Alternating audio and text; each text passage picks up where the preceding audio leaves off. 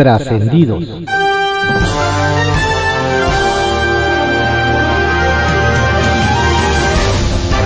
Continuamos con la audiosíntesis informativa de Adrián Ojeda Román, correspondiente a hoy, martes 19 de abril de 2022. Demos lectura a algunos trascendidos que se publican en periódicos capitalinos de circulación nacional. Templo Mayor, por Fray Bartolomé, que se publica en el periódico Reforma. Para iniciar el martes, un ejercicio de imaginación. ¿Cómo le suena la frase fiscal general Arturo Saldívar? Dicen que hacia ese rumbo se anda moviendo el ministro presidente. Su gestión en la Suprema Corte concluye en diciembre, y según lo que se comenta en los pasillos judiciales, podría dar el salto hasta el despacho que hoy ocupa, que no desempeña Alejandro Gersmanero. No está claro si es Saldívar quien se anda candidateando o si la oferta llegó desde Palacio Nacional pero ese nombramiento se ve como un pago por haber salvado de la inconstitucionalidad la ley de la industria eléctrica. Aunque ese paso de la Suprema Corte de Justicia de la Nación a la Fiscalía General de la República violaría los artículos 95 y 101 de la Constitución, esos obstáculos jurídicos no han sido impedimento para las ambiciones de Arturo Saldívar. Cosa de recordar cómo coqueteó con la idea de ampliar su mandato por dos años. Aquella aspiración también violaba la Constitución, pero, durante meses Saldívar guardó un estratégico silencio. Con ese antecedente y esa sentencia, descarten la vergüenza, pero no el escenario. Cuentan que en Tamaulipas el candidato de Movimiento Ciudadano, Arturo Díez, trae muy nervioso a los estrategas del panista César Verástegui a quien ya le anda peleando el segundo lugar en el proceso electoral. Y es que con eso de que truco no levanta, el abanderado naranja ha comenzado a ganar simpatías tratando de alcanzar al puntero, el morenista Américo Villarreal. Los de MC quieren repetir la historia de Nuevo León, donde Samuel García vino desde atrás y se llevó la gubernatura. De hecho, el propio Arturo Díez presume que recibe asesoría constante de parte de el fosofoso Team Regiomontano. Habrá que ver si les alcanza para tomar el relevo del gobernador panista Francisco García Cabeza de Vaca, que ya no siente lo duro, sino lo tupido. Uno de los primeros damnificados por la derrota de la contrarreforma eléctrica es el morenista Sergio Gutiérrez Luna, quien se ha estado promocionando para Veracruz trepado en el escritorio de la mesa directiva de la Cámara de Diputados. Sin embargo, en aquel estado ya le están echando tierra a sus aspiraciones. Cosa de ver que el secretario de gobierno, Eric Cisneros Burgos, de plano culpó al diputado Gutierritos del fracaso de Morena en San Lázaro, pues dijo que anda distraído en otros asuntos y que ni siquiera pertenece al movimiento obradorista.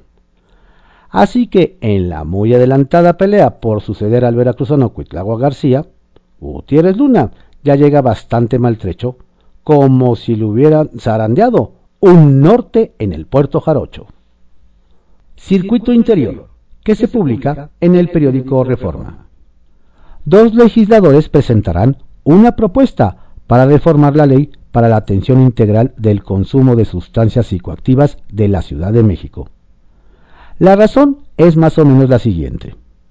Desde 2009, cuando se estableció una tabla con dosis máximas de narcóticos en el país, la cantidad de procesos abiertos contra poseedores se incrementó hasta alcanzar el 87%, mientras el comercio, el suministro y otros delitos relacionados se quedaron con el resto. Es decir, se persigue lo menos grave, sobre todo cuando se trata de cannabis, cuyo uso lúdico ya está avalado hasta por la Suprema Corte. De ahí que la tirada es acabar con las lagunas legales. El tema se pondrá sobre la mesa mañana, pero ¿estarán listos los congresistas para esta conversación? Y con el tema de las redes que desde las alcaldías se armaron para promover la revocación de mandato, dicen que no solo hubo en cierta demarcación donde abundan trajineras, según esto, también hay audios de una funcionaria que trabaja para el gobierno de un terruño donde dan el avión. Bueno, donde aterrizan todos los días. El Caballito, que se publica en el periódico El Universal. Cuenta regresiva para el Hospital de Coajimalpa. La terminación del Hospital General de Coajimalpa, que sustituirá a la clínica infantil donde hubo una explosión hace siete años, entró en la cuenta regresiva.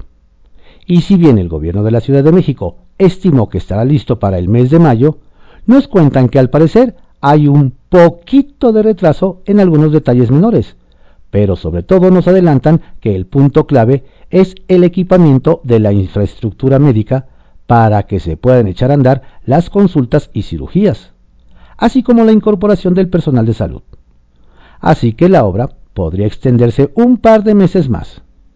El que ya comentó que el hospital va muy avanzado es el alcalde de Coajimalpa, el priista Adrián Rubalcaba, quien espera luz verde para inaugurarlo junto con la jefa de gobierno Claudia Sheinbaum. Atoradas en el Congreso, iniciativas para el cableado subterráneo. A propósito de lo anunciado por los integrantes de la Unión de Alcaldes de la Ciudad de México, sobre que buscarán aplicar un bando para poner en orden a las empresas que meten sus cables en el subsuelo y dejan un desorden en la vía pública, nos recuerdan que las iniciativas de ley que se han presentado en el Congreso Capitalino en dos legislaturas no más no avanzan. La fila es larga, pues han promovido iniciativas la diputada panista Gabriela Salido, el ahora titular de la Secretaría del Trabajo, José Luis Rodríguez, y hasta la propia jefa de gobierno, pasando por las últimas del líder de la bancada de Morena, Marta Ávila, y el congresista del Partido Verde, Jesús Esma. ¿Alguna tendrá futuro? ¿Alguien puede contra estas empresas?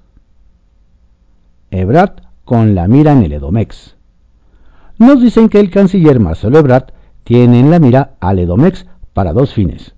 La continuidad de la autodenominada 4T y para sus aspiraciones presidenciales rumbo a 2024. Nos comentan que hace unos días se reunió con el diputado local morenista por Ecatepec, Daniel Cibaja, quien será su enlace con los líderes de organizaciones en la entidad mexiquense, la que cuenta con el padrón electoral más grande del país. El propio congresista local reconoció que hablaron sobre una eventual candidatura presidencial de don Marcelo. Pero antes de eso, tendrán que dar buenos resultados en la elección de gobernador del próximo año en el Edomex. Primero lo primero, nos comentan. Línea 13 que se publica en el periódico Contra Réplica. Honran a Rosario Barra. Este martes, el Congreso de la Ciudad realizará un homenaje por el fallecimiento de Rosario Ibarra de Piedra, activista y pionera de la defensa de los derechos humanos en México. La Junta de Coordinación Política aprobó que en la sesión de este martes, una vez que se han leído los comunicados, se realizarán posicionamientos por parte de los grupos y asociaciones parlamentarias representados en el legislativo local. El orden de posicionamiento será Asociación Parlamentaria Ciudadana, Asociación Parlamentaria Mujeres Demócratas, Asociación Parlamentaria Alianza Verde Juntos por la Ciudad, PT, PRD, PRI, PAN y Morena. El pueblo juzgará. Una vez que la propuesta de reforma eléctrica no alcanzó las dos terceras partes en la Cámara de Diputados y fue desechada, la jefa de gobierno de la ciudad, Claudia Sheinbaum, dijo que serán las y los habitantes del país quienes sancionarán la decisión en las próximas elecciones. Por lo que la próxima vez que, que decidamos hacia dónde va el país, es algo que tenemos que tomar en cuenta, porque hay quienes quieren a la patria ya hay quienes traicionan a la patria. De ese tamaño es la decisión que se tomó, sentenció la mandataria. Y recordó que el principal objetivo de la reforma era mantener las tarifas eléctricas y sentar las bases para la transición energética. ¿Instalarán comité? El Instituto Nacional Electoral comunicó al Congreso de la ciudad que se declaró incompetente para conocer del conflicto por la instalación del Comité de Ética Parlamentaria del Legislativo Local, por lo que decidió turnarlo al Congreso Local, a fin de que resolviera el asunto.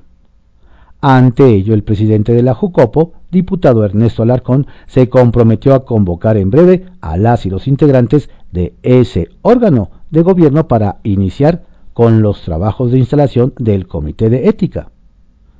Vale la pena recordar que la diputada del PAN, Luisa Adriana Gutiérrez Ureña, y el presidente de la mesa directiva, diputado Héctor Díaz Polanco, han solicitado por separado la instalación de ese comité. Jornada notarial.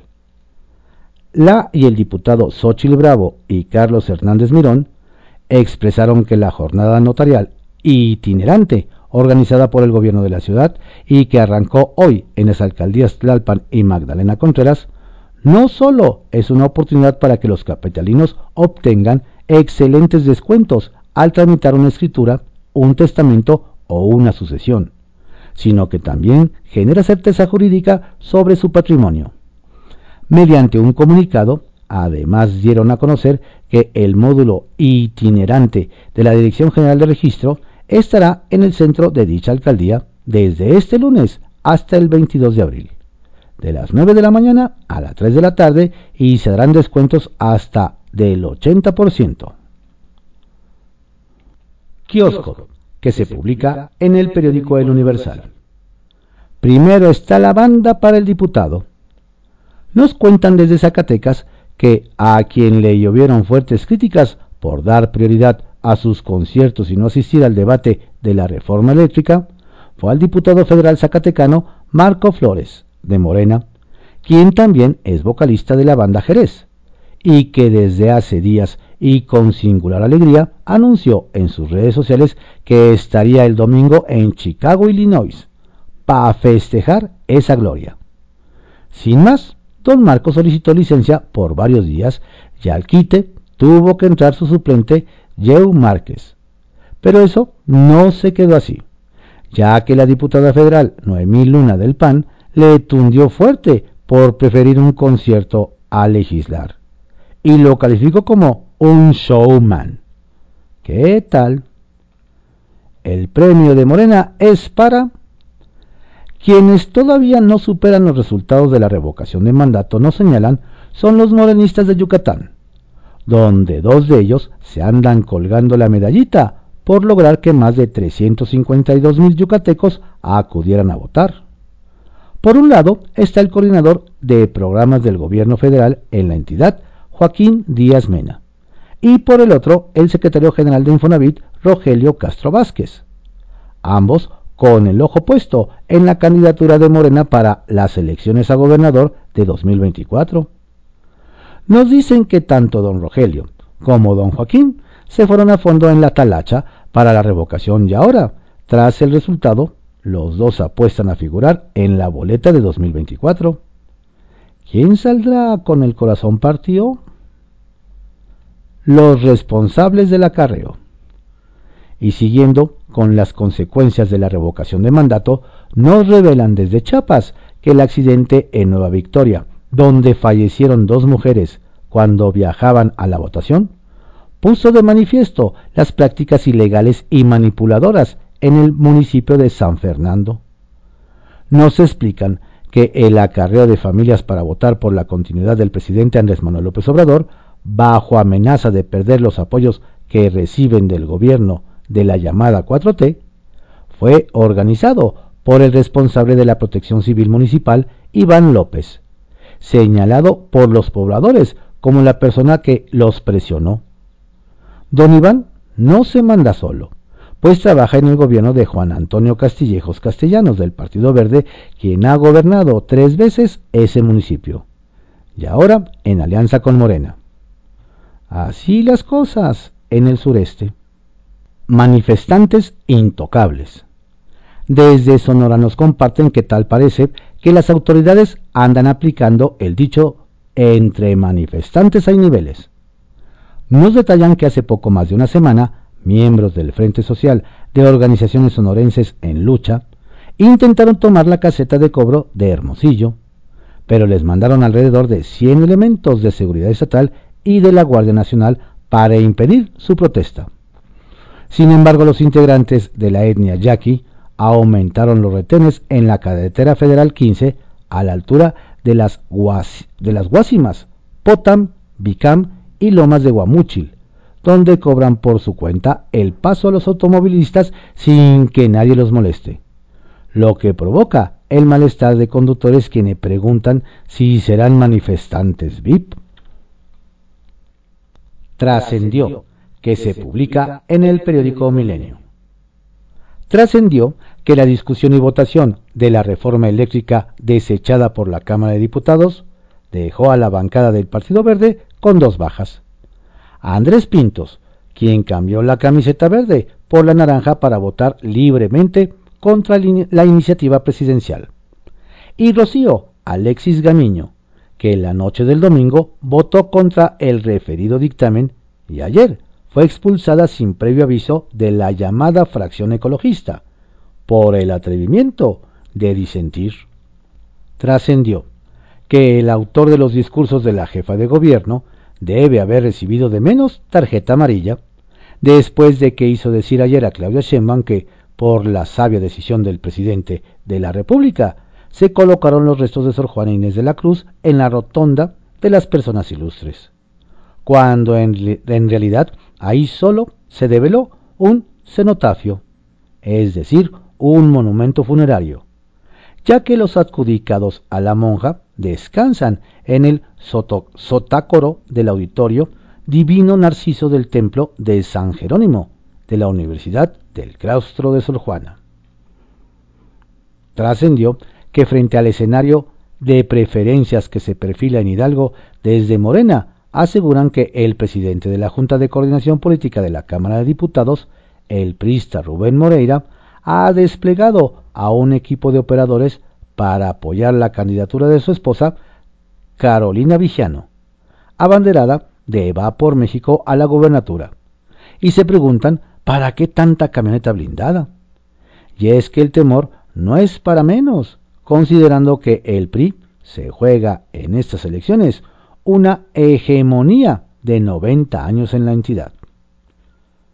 Trascendió que Lourdes Uranga, Elda Narváez, Juan Bautista, Aisela Fernández, Leticia Carrasco, Juan Carlos Mendoza y Sara Hernández, integrantes del comité Eureka, expusieron que el mejor homenaje a la fundadora de ese colectivo Rosario Ibarra es cumplir los acuerdos sobre acceso a la verdad y esclarecimiento histórico.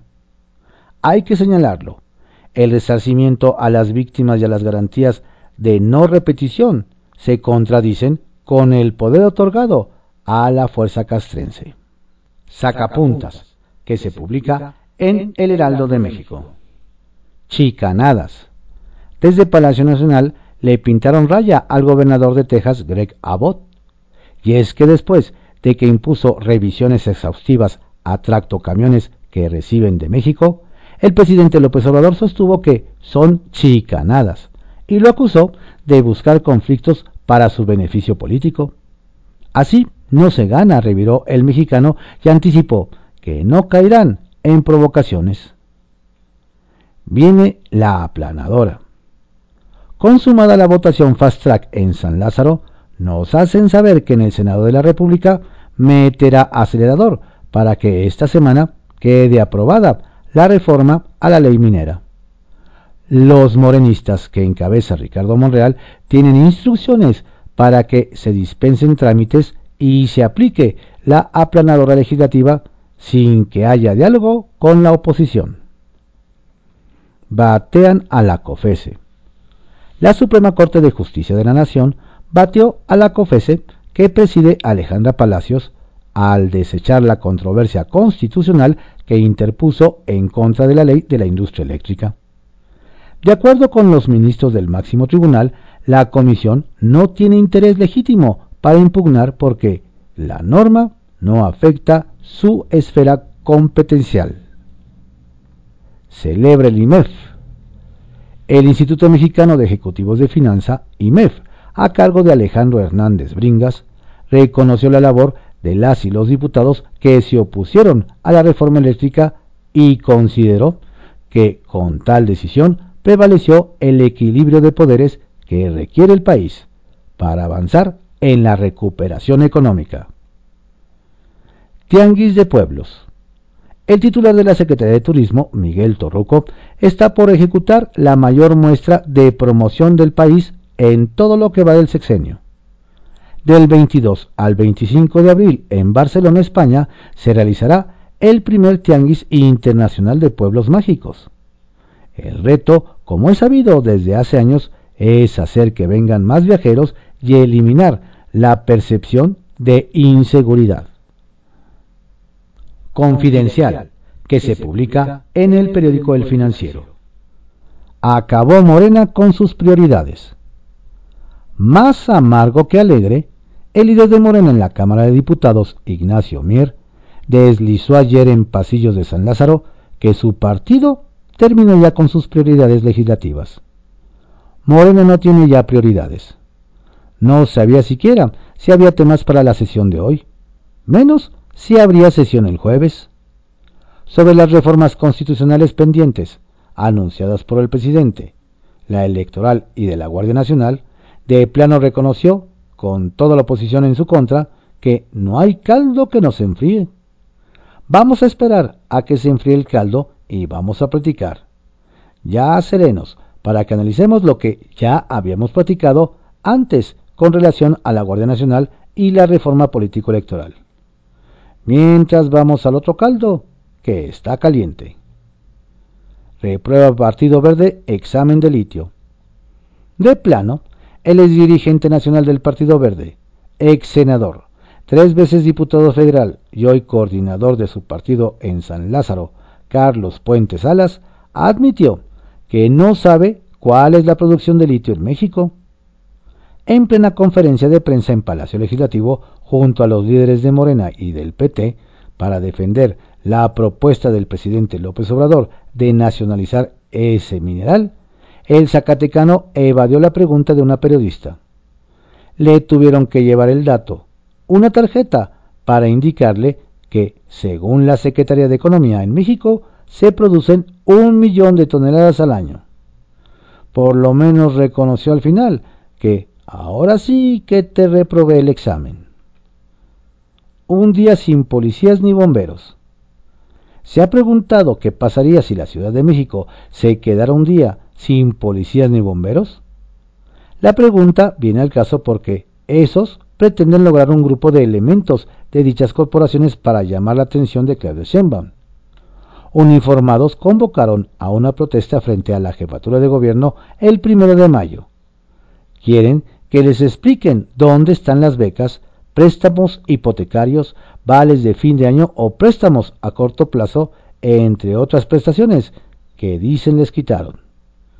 De no ser atendido, quizá conozcamos de la peor manera la respuesta a dicha interrogante. ¿Alito qué?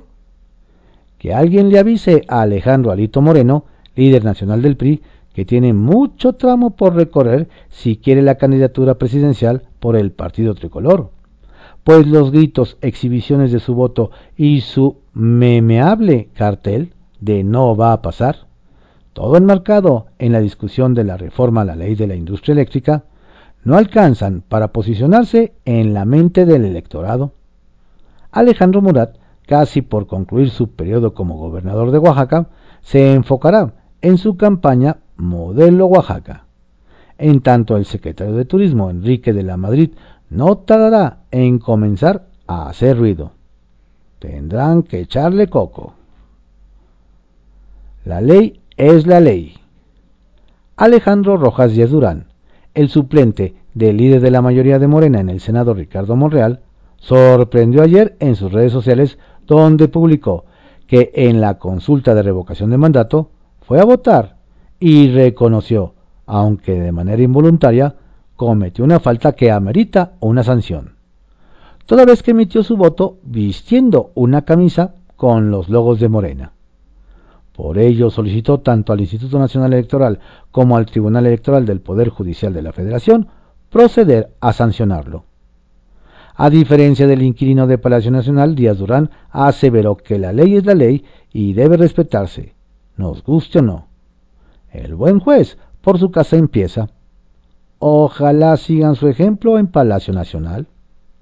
Injerencismo, versión 4T. Aunque se dice muy respetuoso de otros gobiernos, ayer el presidente Andrés Manuel López Obrador no pudo ocultar que le calaron las críticas del gobernador de Texas, Greg Abbott, a quien acusó de buscar provocaciones con chicanadas, como la revisión de frenos al transporte de carga, el cruce fronterizo. Algo que desde su perspectiva, si ni a un agente municipal le pasa por la cabeza, ¿cómo se le ocurre a un aspirante a la presidencia de Estados Unidos? Estos fueron algunos trascendidos que se publican en periódicos de circulación nacional, en la audiosíntesis informativa de Adrián Ojeda Román, correspondiente a hoy, martes 19 de abril de 2022. Tenga usted un excelente día, cuídese mucho, hidrátese, cuide bien su piel. Saludos cordiales de su servidor Adrián Ojeda Casilla, quien le invita a que nos visite en nuestro, en nuestro portal multimedia www.cconoticias.com punto info.